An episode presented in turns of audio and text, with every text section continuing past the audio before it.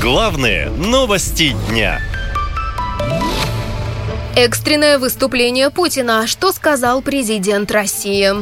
Владимир Путин участвовал в пленарной сессии 20-го заседания Международного дискуссионного клуба «Валдай». Тема этого года – справедливая многополярность. Как обеспечить безопасность и развитие для всех. Анонсировали выступление президента внезапно, а его пресс-секретарь Дмитрий Песков назвал это событием мирового масштаба.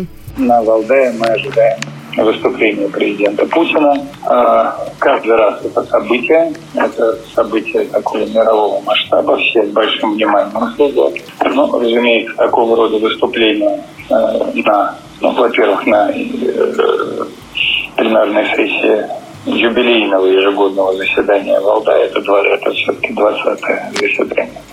Само по себе примечательно. Ну и потом э, те международные условия, та международная турбулентность, Э, транзитный переход. Все это, э, все это, конечно, позволяет ожидать весьма-весьма содержательное и очень важное выступление президента. Начал Владимир Путин с того, что перед Россией стоит задача построить новый мир.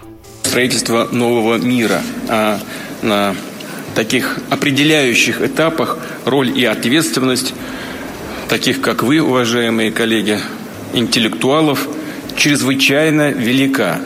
Благо наша страна способна внести в них огромный вклад, поскольку нам есть что предложить нашим друзьям, партнерам, всему миру. Также президент рассказал о том, что расходы на оборону страны увеличились. Значит, э, смотрите, у нас возросли расходы на оборону. Э, но не просто на оборону, а на оборону и безопасность.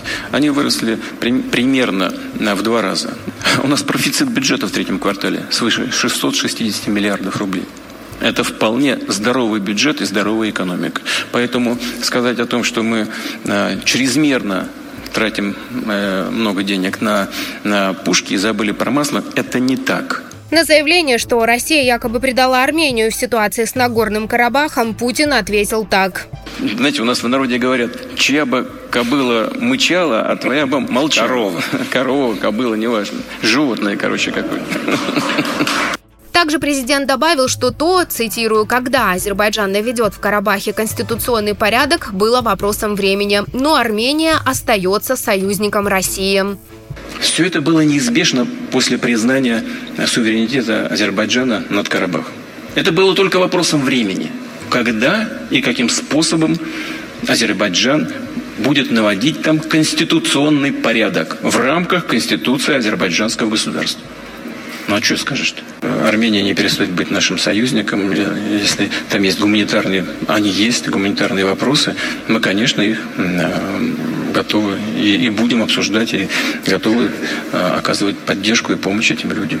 Также президент рассказал, что реальные доходы россиян выросли, причем больше, чем на 12%, а все проблемы из-за санкций в стране успешно преодолены. В Кремле объяснили, почему выступление Владимира Путина анонсировали как особо важное. Цитирую, президент не так часто развернуто дает оценку ситуации в мире, месту России и тенденциям, которые сформируют завтрашний день.